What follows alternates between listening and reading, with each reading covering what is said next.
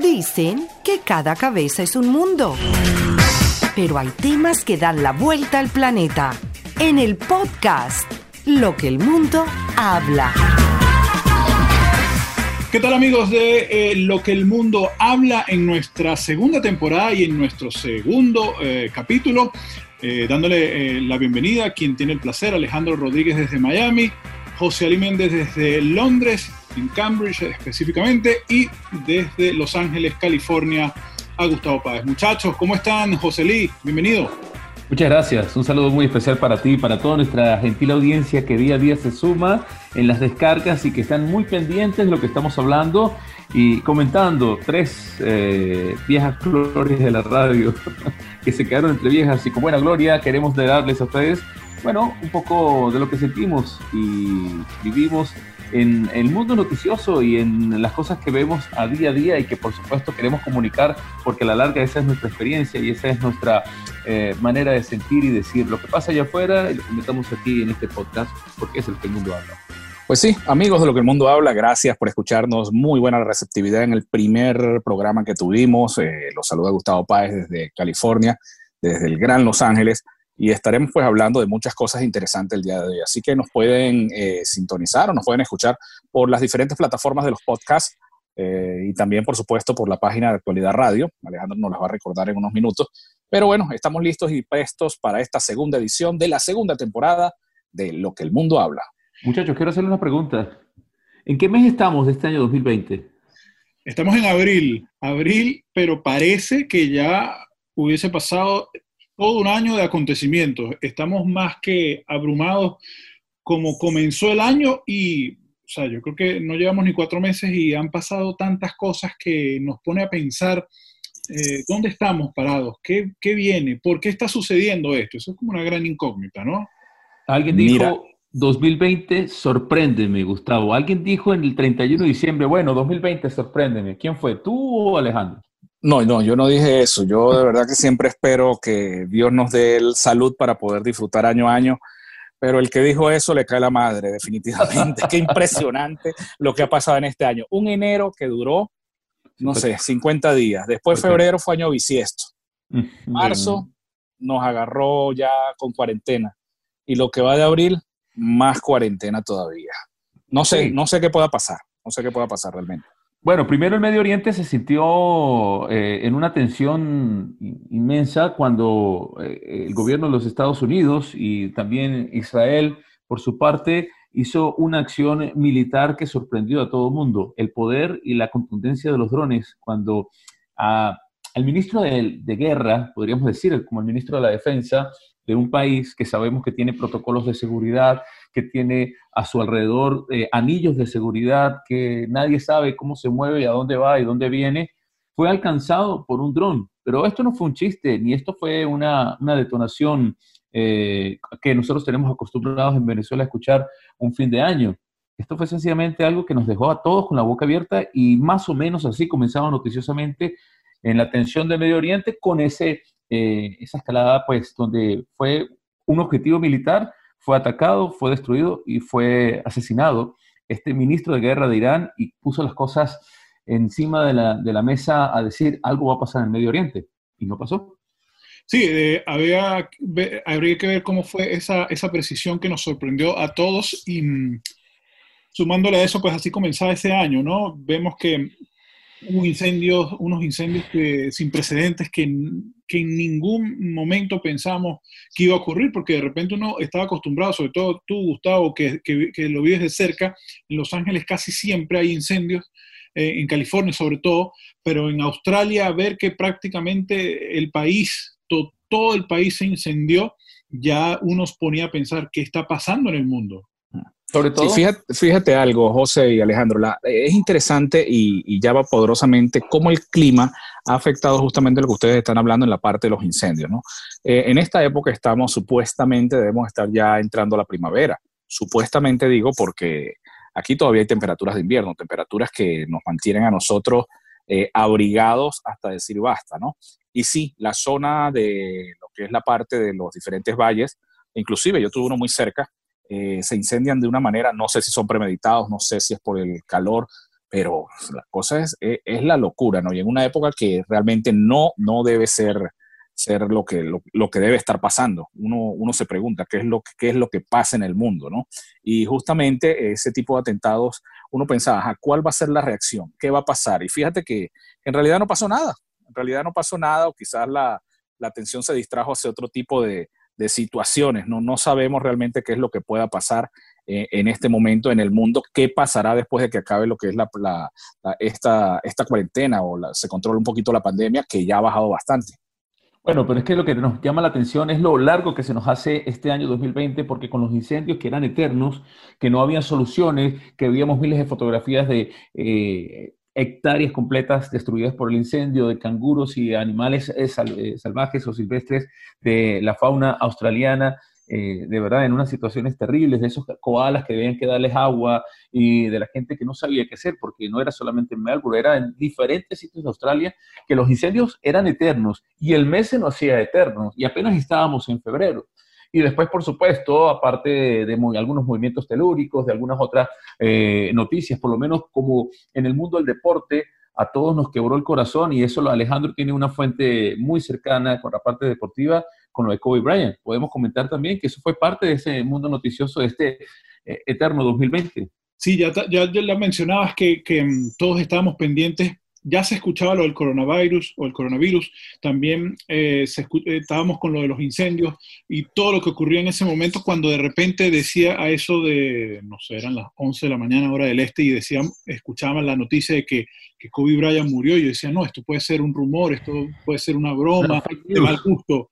Y exacto, y, y, cuando empiezas a ver las noticias, empiezas a ver los portales, los apps, como que empiezan a confirmar, sí, que hay un helicóptero donde se montó Kobe Bryant y varias personas más, y cuando a medida que iba pasando el día se iba confirmando la muerte no solo de él, sino de su hija y de otras personas que estaban allí, oye, el mundo se paralizó definitivamente porque el que no tiene o el que no sigue el deporte también tenía que ver algo con Kobe Bryant, por lo menos lo escuchó, por lo menos vio cuando se ganó un Oscar, o sea, siempre tuvo algo que ver con Kobe Bryant y de verdad fue una noticia un domingo bastante triste para el deporte y para eh, el, día a día, sobre todo este país que, tanto lo quiso y que bueno, Gustavo que estaba en Los Ángeles también de cerca tuvo que tener algo, él tuvo que haber sentido algo impresionante con la gente alrededor, ¿verdad, Gustavo? Sí, Ale, eso es justamente lo que quería comentar. Eh, tú no tienes idea, o ustedes no tienen idea de cómo era lo, que, lo que la gente sentía por Kobe Bryant. Era un ídolo, eh, en California. Él murió en Calabazas ese día cerca de las 9 de la mañana, junto a nueve personas más, ¿no? Y a la siguiente semana yo estaba cerca de Los Ángeles y yo no me acordaba, con sinceridad no me acordaba, fui a colocar una encomienda y de repente llamo a mi prima y me dice, ¿por qué no pasas por lo de Kobe? Y me fui hasta el Staples Center, estaba bastante cerca.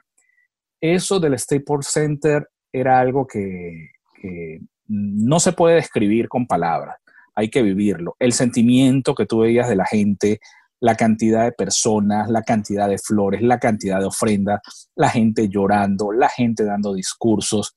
Ese mismo día había un juego de, los Clippers y el juego lo suspendieron justamente por, porque ahí no había espacio donde estar. De hecho, había un evento en el Convention Center de Los Ángeles y el mismo fue pospuesto unas cuantas horas para poder acomodar la logística por la cantidad de gente que había con lo de Kobe Bryant.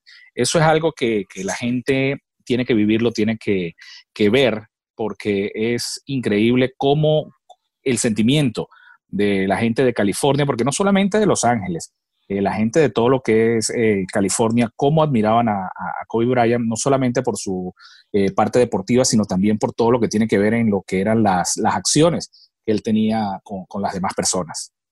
Y algo interesante es que por lo menos yo que estoy en un país donde nació y, se desarrolló en el mundo el fútbol, donde este es un país que vive por el deporte del balompié, nada, en Cambridge se sintió y, y mucha gente comparó esa muerte del políticamente correcto Kobe Bryant, del amado del pueblo de Kobe Bryant, su muerte, sus flores y su homenaje allí en ese eh, lugar donde tantas eh, alegrías le dio la mamba, ah, en donde tú vives, Gustavo, allá en el estado de California, que recordaban a, Lady Di por la cantidad de, flores, por la cantidad de rosas, por la cantidad de... En, un homenaje viviente como hicieron con el Palacio de Buckingham. Alejandro. Sí, eh, me agarraron aquí eh, grabando, pero bueno, ustedes saben esto de las redes sociales.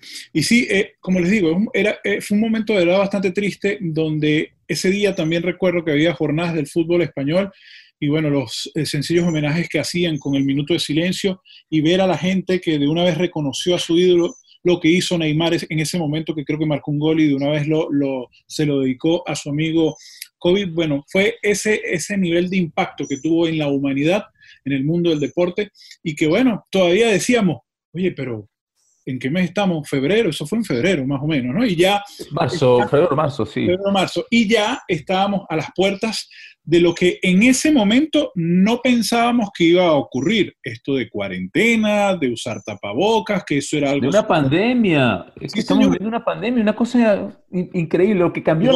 que ojo, que la OMS tardó muchísimo, creo que pifió muchísimo y yo no sé si decir, bueno, le vamos a dar la razón al presidente Trump en decir que no va a apoyar más porque está apoyando más a los chinos. Eso ya es otro tema. Pero que, que pifió la, o que hizo mal la, la, OMS en dar una respuesta que esto de verdad iba a ser una pandemia, creo que eso, eso es totalmente cierto. Yo lo que pienso, Alejandro y Ali, es que muchas veces ellos tienen ciertos protocolos, ¿no? Y si la verdad no viene del país, ojo, eso es mi opinión personal, si la verdad no viene del país que estaba, eh, se estaba generando todo esto, difícilmente ellos podían emitir una opinión. Ahora bien, ¿que han actuado mal? No sé, no sé, no puedo decir sí, no puedo decir no, pero yo pienso que hay culpa, hay culpa. Todos pues han tenido cierta culpa en lo que, lo que puede haber pasado, quizás no se han tomado las medidas, porque miremos el caso más cercano, el presidente de México presidente de México simplemente decía, no, pero ¿para qué la pandemia? Nos cuidamos con una estampita y bueno, mandó a abrazar a la gente, mandó a seguir y ahora sí están llevando del bulto, como dicen también. Todos los países estamos llevando del bulto realmente. Pero es una de las cosas más sorprendentes y, mm, eh, bueno, podemos decir locas que hemos podido vivir en nuestra historia. Creo que cuando nosotros le contemos a nuestros nietos que nosotros somos parte de, la, de sobrevivir el 2020, hay muchas cosas que no nos van a creer. Y una de esas es, es lo que ocurrió con este del COVID-19. Primero por la, matriz de opinión que se desarrolló y se generó cuando todo el mundo decía, no, pero si la gente muere más por una gripe, ha muerto más personas por una gripe que por el COVID-19. Sí, lo que no podíamos nosotros era destacar era la manera de propagarse y de qué manera se propagó este, este virus. Y lo siguiente que fue es paralizar y dejarte a ti encerrado en casa y con el miedo o el nerviosismo de porque no tenemos nosotros eh, otro hecho que haya acontecido, que haya pasado con las características de lo que estamos viendo aquí. Yo escribí en mis redes sociales unas fotografías que había hecho de la ciudad que estaba totalmente sola, que estaba, haciendo la, la, fotografía, las hizo el eh, sobrino de mi esposa, y, y, él me dijo, José, te las voy a dar porque yo sé que ibas a hacer algo bueno en las redes y era que muchos de mis clientes a las cuales atiendo en un café, porque por cierto, yo soy barista en un café y me toca hacer ese, ese trabajo ahora por acá, por estos lados. Eh, Repartes barato al mundo. Sí, sí. Eh, nada, ellos me decían que sentían, la sensación era como cuando la Segunda Guerra Mundial, que ellos veían muchos señores que, están de, que tenían 10 años, 8 años, 9 años, y ellos están como esperando el ataque de Hitler. En cualquier momento Hitler va a mandar sus aviones y nos van a bombardear. Así se sentían ellos esperando qué va a pasar con el, coronavirus, porque bien lo ha dicho muchos presidentes, y en este caso Donald Trump lo ha comentado, y también Boris Johnson aquí, es un enemigo invisible y está haciendo estragos. Y fíjate, y fíjate algo, ¿no? La, pérdida, la pérdida en la parte económica, que es lo que, lo que pienso yo que, que más preocupa. Yo estuve esta semana, el día jueves creo que fue, en la ciudad de Anaheim. Eh, Anaheim es famosa o reconocida porque ahí queda el parque de Disneyland. Y me dio, no sé, me dio de todo ver todo con líneas, con las, cintas amarillas, eh, prohibiendo el paso, eh, diciendo que se cuiden, que por favor eviten estar, todos los hoteles cerrados. Eh, yo solamente pienso en las personas que han perdido el empleo. La cantidad de pérdidas que los teatros, los cines, los parques y mucha gente que se ha quedado sin empleo, no solamente aquí en los Estados Unidos, sino en cualquier parte del mundo, los empleos están están disminuyendo, ¿no? Y todavía, ojo, esperan un poquito más.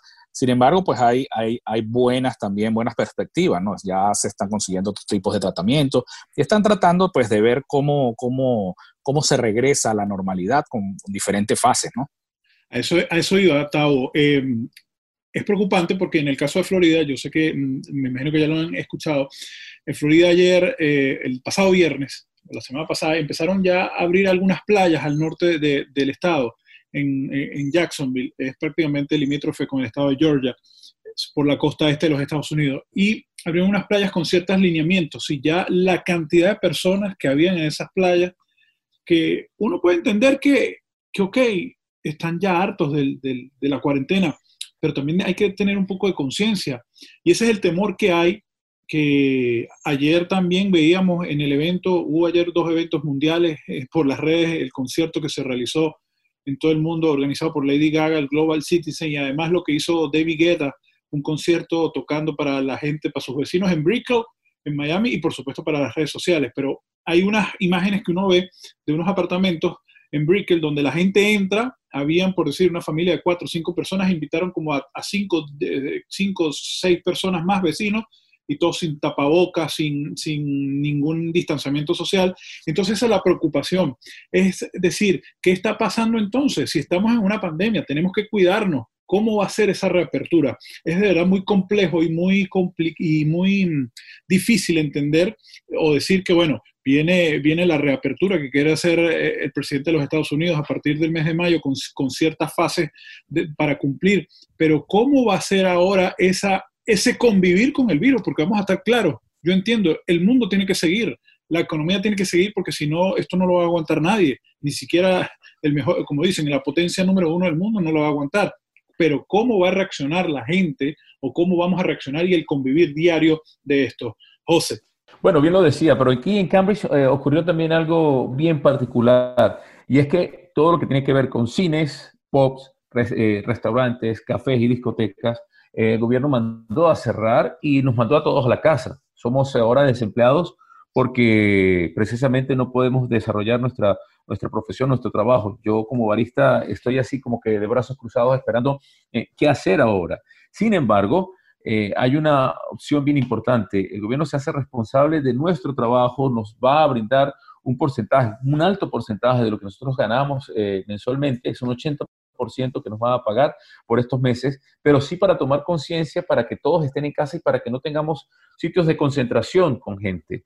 Y cuando tú hablabas de lo que ocurrió con la eh, fiesta en Brickell, en estos apartamentos donde se hizo, inmediatamente recordé algo que ocurrió en, Venezuela, nuestro país, que no podemos negar que hay unos desórdenes muy particulares. Uno, la fiesta en Los Roques.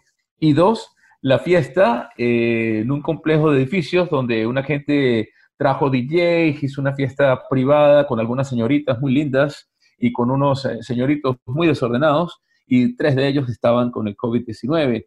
Y, y, fíjense, si no tomamos conciencia, estamos haciendo lo mismo. Y creo que la humanidad es la misma, inconsciente. Los mismos que van a la playa en Jacksonville son los mismos que están yendo a una rumba de reggaetoneros en Los Roques o en una fiesta en Brickell o en Caracas.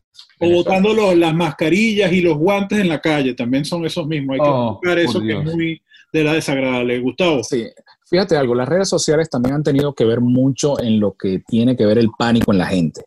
Yo he criticado mucho eso eh, eh, dentro con los amigos, porque las redes sociales han jugado un papel de, crear alarma ante este tipo de situaciones. Indudablemente uno tiene que tomar las medidas correspondientes, uno tiene que saber a qué se está enfrentando, pero también porque no colocamos buenas noticias. Por lo menos hoy estaba mirando y decía que ya Italia va tendencia a la baja, pero también hay cierta cantidad de, muertos. ¿no? Igual aquí en las curvas, por lo menos en California, la curva está descendiendo.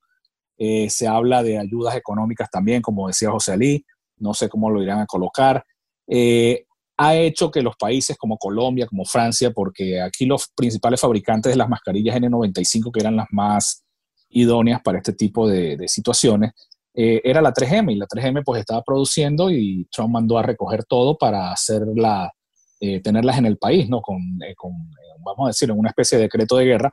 Y sin embargo, ¿qué ha hecho esto? Ha hecho que Francia países como Colombia, por lo menos sé que la Universidad de Antioquia, junto con una empresa, van a comenzar a fabricar mascarillas, las están llamando N98, dicen que son un poquito mejores que las, inclusive que las que fabrican, y, eh, fabrican en la 3M.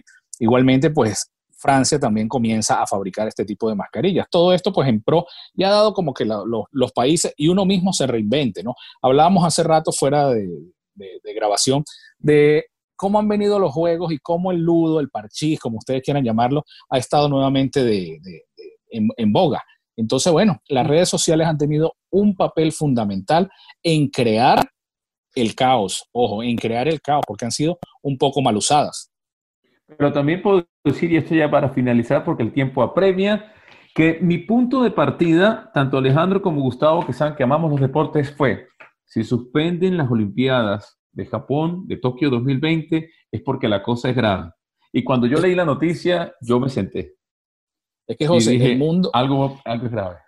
El mundo va a pasar del 2020 hacia atrás y del 2020 en adelante se va, a, se va a estar escribiendo una nueva historia. Ahora que mencionas lo del deporte, porque hasta el Mundial se va a ver trastocado si vemos que ya se tenía planeado que sea en noviembre, diciembre, por esto el tema que iba a ser en Qatar o va a ser en Qatar, o en decía Qatar, porque también todavía siguen, surgen muchas noticias de corrupción con todo este tema. Pero bueno, eso es un tema para otro, para otro podcast. Pero entonces, ya para ir finalizando, ¿cómo seremos nosotros, como seres humanos, a partir de esta pandemia? ¿Cómo seremos? Esperemos Dios mediante que ya venga esa vacuna, que ya venga, eh, eh, que obviamente ya no ocurran tantas muertes por esto y que se pueda superar esto, que va a costar muchísimo. ¿Cómo seremos como seres humanos? José. Bueno, yo quiero mm, finalizar con algo que yo he escrito en, mis redes sociales, que era así como que nos enseñó, este COVID-19 nos ha enseñado que todos somos iguales y las enfermedades nos trata por igual que todos estamos conectados y esta es una de las características que estamos haciendo, que la salud es preciosa, eh, que la vida es temporal, que tenemos que aprender y reflexionar de nuestros errores, que necesitamos respetar, la naturaleza y que apenas van cuatro meses del 2020. La vida cambia, la vida nos ha cambiado, la vida a partir de este, de este año eh, es otra. Y si nosotros como seres humanos no tomamos conciencia de las cosas que tenemos al lado, si nuestros gobernantes no toman conciencia de lo que podemos hacer, para bien o para mal, no esperemos un, buen augurio. Si aprendemos, ténganlos por seguro que el 2020 va a ser un, mal recuerdo nada más y nosotros estaremos disfrutando muchísimas cosas más de lo lindo que nos da Dios, de lo lindo que nos da la vida.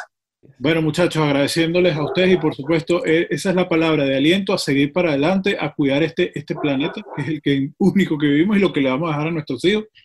Y que bueno, este es el segundo episodio de lo que pasa en, o lo que el mundo habla en su segunda temporada. Eh, vamos a recordar nuestras redes sociales. Por aquí se pueden comunicar con nosotros a través de Alejandro Rod78, Alejandro ROD78 en Twitter, en Instagram, en Facebook. Y recuerden que las plataformas, ya lo mencionaba Gustavo empezando el podcast, que mm, nos pueden escuchar a través de Google Podcast, Apple Podcast, en Spotify y por supuesto a través de la web www.actualidadradio.com eh, eh, slash eh, actualidad digital. O si no ven la, la, pestaña que está en el cintillo arriba, a mano derecha, ahí está actualidad digital y ponen lo que el mundo habla y ahí nos pueden escuchar. Muchachos, muchas gracias. Gustavo. Se despide Gustavo Páez desde Los Ángeles, California. Un placer estar nuevamente con ustedes y nos escuchamos la próxima semana. Cuídense mucho, que Dios los bendiga. Despide para toda nuestra comunidad que disfruta de este podcast y se conecta de lo que el mundo habla. José Ali Méndez Méndez. Sígueme en redes sociales como arroba José Ali Méndez desde Cambridge, Inglaterra. Dándoles las gracias a todos ustedes. Por cierto, no vamos a hacer un recorrido eh, de horas, pero sí de, temperatura. Yo aquí les ofrezco unos 11 grados centígrados. No sé cómo están las cosas por allá. Bueno, aquí en Miami están en unos 22 grados centígrados, está bastante agradable, a pesar que hay mucho sol, pero está chévere para hacer la hora del mediodía. Aquí son 15 grados centígrados, qué maravilla. Nubloso, nublado, a la, va a ser calor, 19 grados en horas de la noche, pero ojo, a partir del martes ya viene eh, más calorcito, ya la temperatura el viernes próximo, Dios mediante, será 35 grados, así que estaremos con bastante calor. Muchachos, muchas gracias. Esto fue Lo que el mundo habla, segundo capítulo, por supuesto, el podcast que hacemos nosotros con mucho cariño para ustedes, José Ali Méndez, Gustavo Páez y Alejandro Rodríguez. Cuídense, muchachos. Chao.